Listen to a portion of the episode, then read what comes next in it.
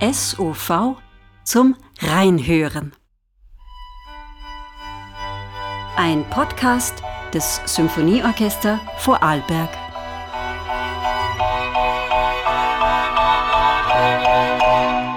Episode 6 Hallo zusammen, ich bin Leo McFall und ich freue mich, Ihnen etwas über das Konzert 1 zu erzählen.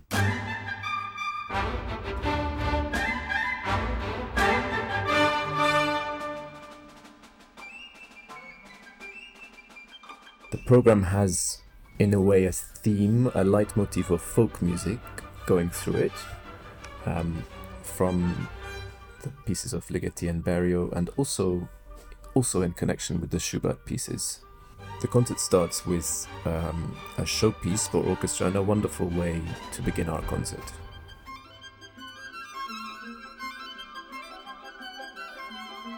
Ein Leitmotiv durchzieht das Konzert 1. Die Musik aus dem Volk. Und Sie hören schon den zweiten Satz aus dem Eröffnungswerk unserer Saison 2022-23. Djörd Ligedis Concert Romanesque. 1951 in Ligetis Heimat in Budapest geschrieben, mitten im damals im Osten herrschenden sozialen Realismus, der jede Form von westlicher moderner Kunst untersagte.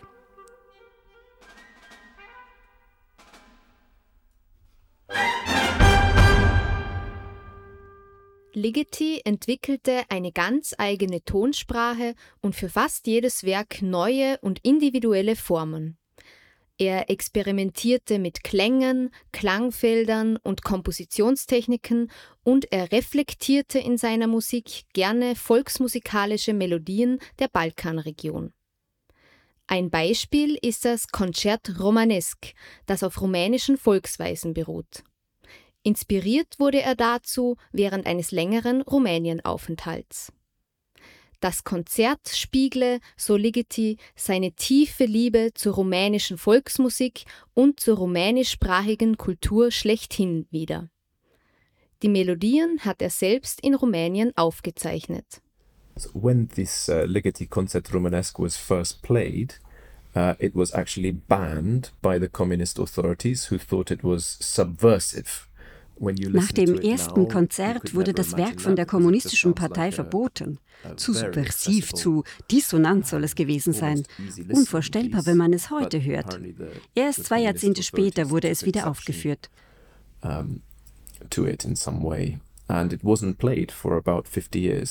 Und es passt wunderbar zum zweiten Programmpunkt, zu Luciano Berius Folk Songs auch er ein Komponist des 20. Jahrhunderts und auch hier eine Beschäftigung mit Volksmusik. Berio sammelt hier Volkslieder aus aller Welt.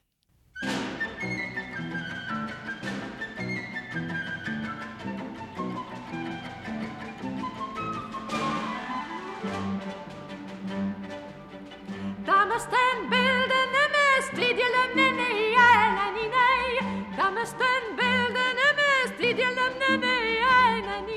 always loved uh, the Berio folk songs ever since I first heard them.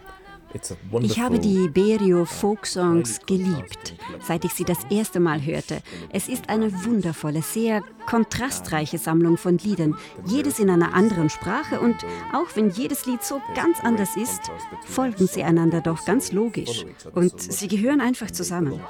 Berio schreibt auch, dass es zwischen den Songs keine Pausen geben sollte. Es ist ein großer Bogen und ich liebe an dem Stück, dass es all diese verschiedenen Kulturen in ein ganz überzeugendes Ganzes zueinander bringt.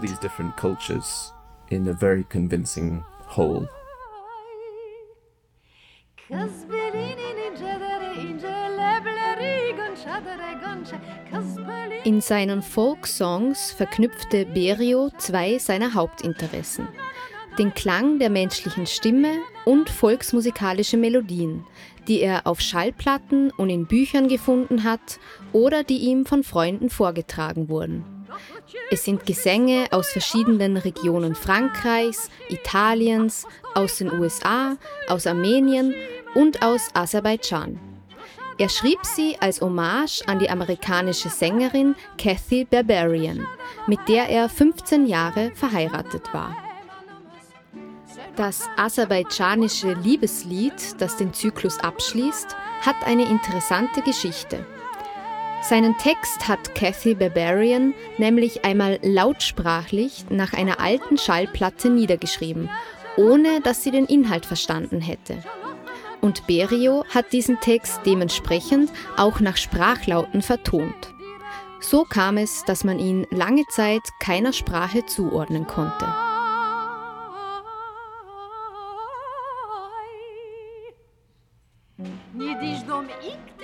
Corinna Scheuerle, Mezzosopranistin mit Wurzeln in Ungarn, Deutschland und in Vorarlberg, wird die Folksongs interpretieren. Während des Gesprächs mit mir sitzt sie ganz passend in einem Café in Rom. Und auf die Frage, wie sehr die große Kathy Barbarian sie als Interpretin der Folksongs beeinflussen kann, meint sie, also sie ist auf jeden Fall eine Inspiration in diesem Sinne, dass sie sich getraut hat, ähm, über die Grenzen hinaus zu gehen und jedem Lied ihren ganz eigenen Charakter zu geben. Und das hat mich auf jeden Fall auch dazu inspiriert, meine ganz eigene Interpretation zu suchen und den Mut zu haben, eben nicht alles ganz korrekt singen zu wollen, sondern eher darauf zu achten, dass der Charakter wirklich rauskommt. Und äh, natürlich bringt man immer was Persönliches in die Musik hinein. Ähm, und somit äußert sich das natürlich unterschiedlich. Natürlich singe ich das nicht genau wie Kathy Barbarian, ich singe das wie Corinna Scheuerle, aber ihre Aufnahme hat mich ermutigt, meinen eigenen Weg zu suchen. Ich glaube auch, dass eben diese, diese dass es eben Volkslieder sind. Damit können sich die Menschen immer sehr gut identifizieren. Ja, wir alle kennen Volkslieder. Es sind natürlich sehr unterschiedliche Stile aus sehr unterschiedlichen Ländern, aber dieser, dieser Volkston erreicht ganz, ganz viele Menschen. Und deswegen kann sich da das Publikum sicherlich auch ganz viel dabei denken und ganz viel erfühlen. Auf sehr unterschiedliche Art und Weise. Corinna Scheuerle hat am Feldkircher Musikgymnasium maturiert. Sie freut sich über dieses Heimspiel und darüber, mit vielen alten Bekannten aus dem Symphonieorchester Vorarlberg auf der Bühne zu stehen. Die letzte gemeinsame Arbeit war 2017, als sie als Marcellina in der Opernstudioproduktion von Figaros Hochzeit bei den Bregenzer Festspielen über die Bühne gewirbelt ist. Das SOV freut sich auch sehr. Mit einigen Liedern von Franz Schubert wird sie dann vom ersten in den zweiten Teil des Konzerts überleiten, wenn das Thema Volksmusik etwas weiter gefasst wird und eben Franz Schubert somit ins Spiel kommt. Es sind wundervolle, eher selten gespielte Lieder, oftmals weit weg von Volksweisen und für die Sängerin ein großer Kontrast zum vorherigen Werk. Ja, das ist eine große Herausforderung. Also Schubert hat ja auch immer was ganz, ähm, was Feines, was Elegantes, was sehr Ausdrucksstarkes.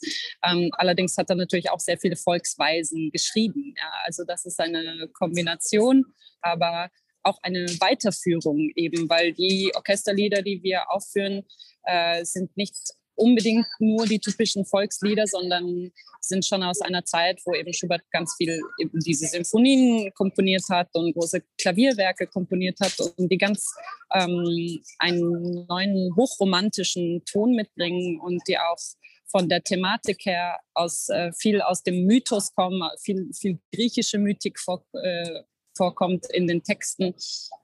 Und ähm, somit ist es auch wieder eine ganz andere Welt. Ich glaube, dass es aber trotzdem eine Musik äh, oder vor allem eine Musik, die die Menschen tief berührt. Und natürlich sind, äh, kann jeder die Texte verstehen, ja, die deutschen Dichtungen verstehen. Und ähm, ja, die Lieder sind wahnsinnig spannend, die wir ausgewählt haben. Und äh, es ist eine große, große Freude, diese Lieder mit Orchester singen zu dürfen. Meistens singt man sie ja mit Klavier Orchester ist es ähm, eine wahnsinnig tolle Unterstützung und eine sehr tiefe Farbe, die man da finden kann. Mhm. Da freue ich mich sehr.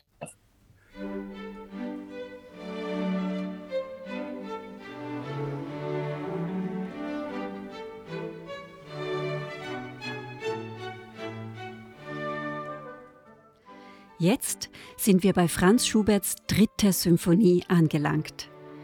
Im Frühjahr 1815 für ein Liebhaberorchester komponiert, hat er selber sie wahrscheinlich gar nie im Konzertsaal gehört. Wir hören in den zweiten Satz hinein.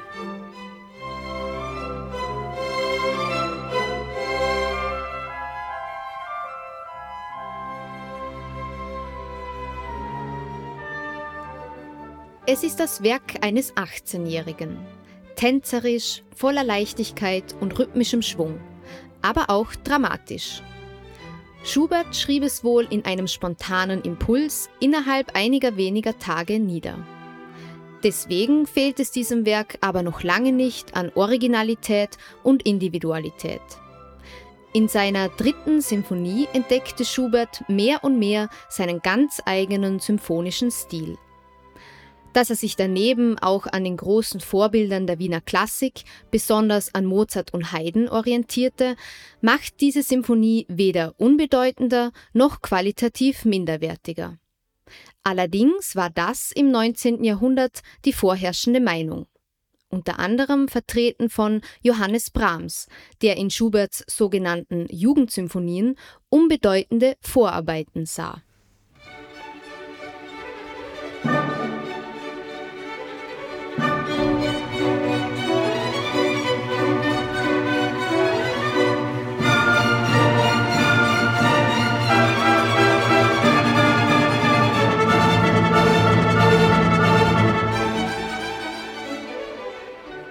Nach ihrer offiziellen Uraufführung in London, mehr als 50 Jahre nach Schuberts Tod, klangen die Rezensionen dann aber schon ganz anders. Das Finale weise allein durch seine Selbstständigkeit, Originalität und Unabhängigkeit das ganze Werk als Schöpfung eines außerordentlichen Geistes aus, so die Stimme eines Rezensenten. I love the early Schubert symphonies. I find them absolutely fresh and energizing. They're like a fresco on a wall um, rather than a heavy oil painting. They're so spontaneous and energetic, and the, the sound is very transparent, which I love. Ich liebe die frühen Schubert-Symphonien. Sie sind so frisch und voller Energie, viel mehr wie ein Fresko als ein schweres Ölgemälde. Spontan, von transparentem Klang. Es ist jedes Mal ein Genuss für mich, diese so selten gespielten Symphonien zu dirigieren. Diese hier ist besonders interessant, weil sie gar keinen langsamen Satz hat. Sie ist für mich seine entspannteste. Ich stelle mir immer vor, dass die Themen aus dem zweiten Satz von Melodien kommen, die seine Freunde oder er selbst gesungen haben. Vielleicht bei einem gemütlichen Beisammensein. Es ist natürlich nicht Volksmusik, aber es ist auch auf keinen Fall ernste symphonische Musik aus dieser Zeit. Sie ist so entspannt, fast wie improvisiert. Das ist so schön. Going going on, and of course it's not folk music, but it's um, not the most serious symphonic music that you can find in this time in, in history. It's more relaxed in the feeling and uh, almost improvisatory, and that's beautiful.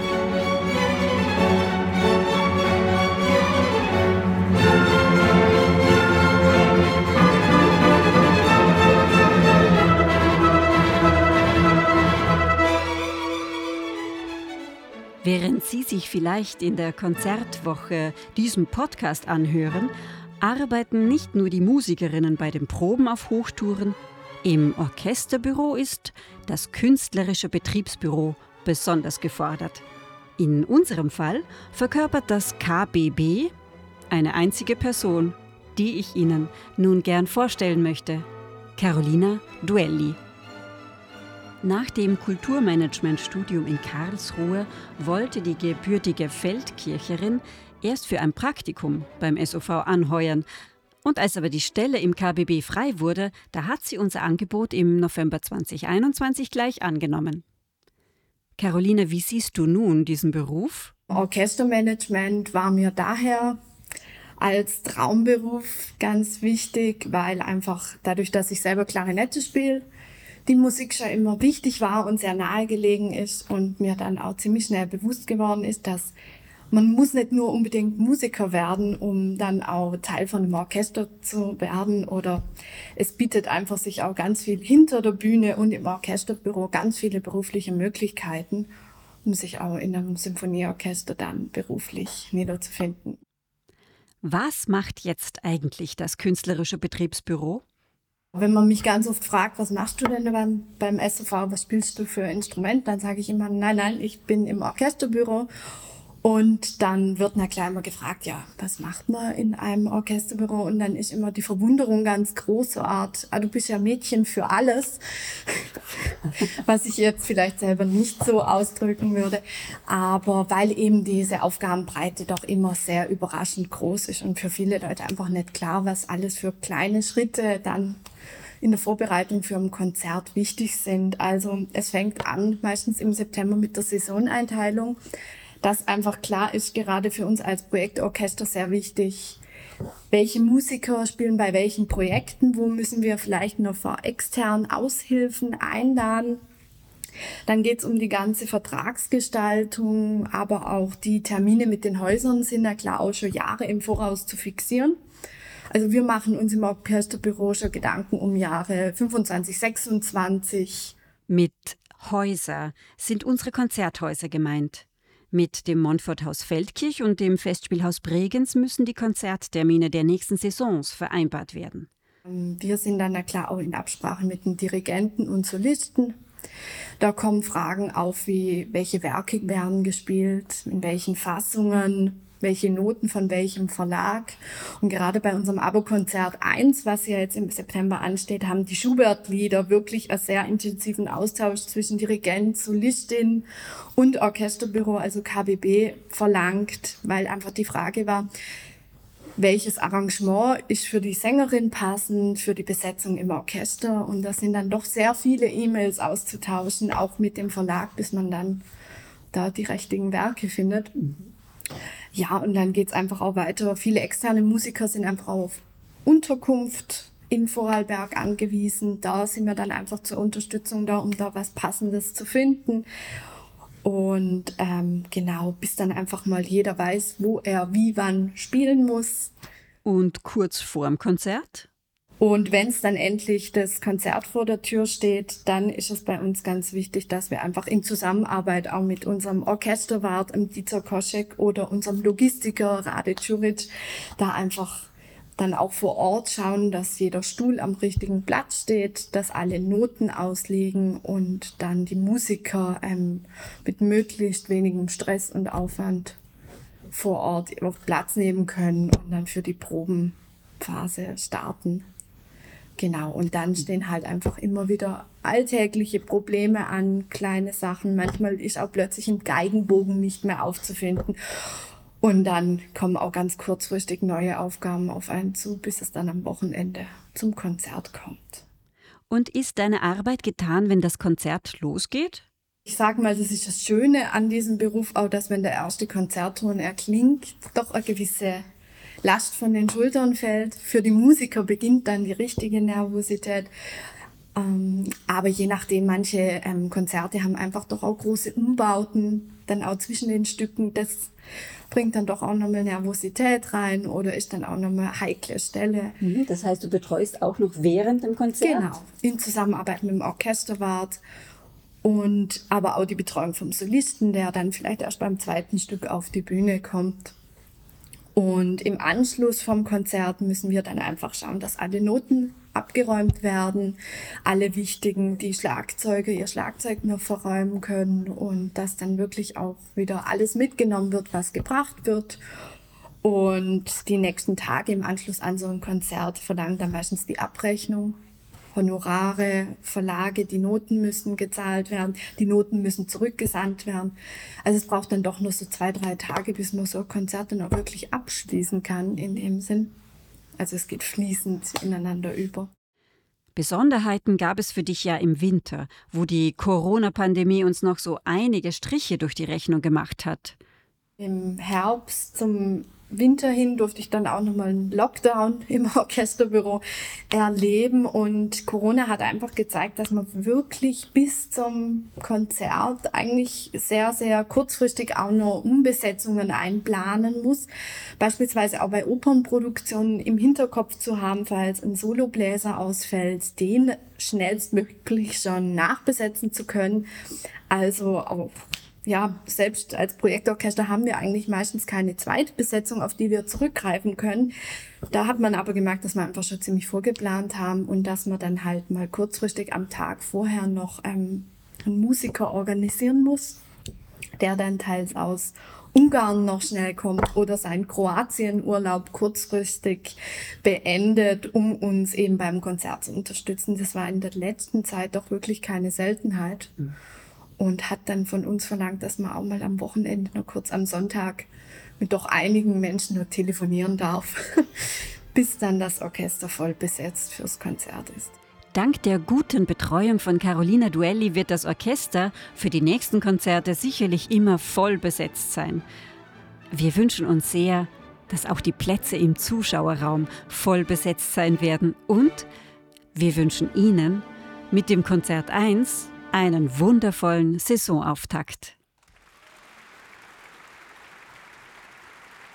Dank an Chefdirigent Leo McFall für das Aufschlüsseln seiner Programmideen. Danke an Sängerin Corinna Scheuerle, die während ihres Urlaubs mit mir über Folksongs spricht. Danke an Johanna Kohler, die uns mit wertvollem Hintergrundwissen versorgt hat. Danke an Carolina Duelli für ihre Zeit im geschäftigen Treiben des KBB.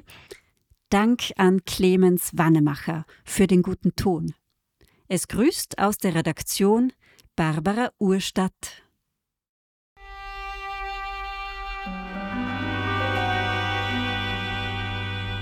SOV zum Reinhören.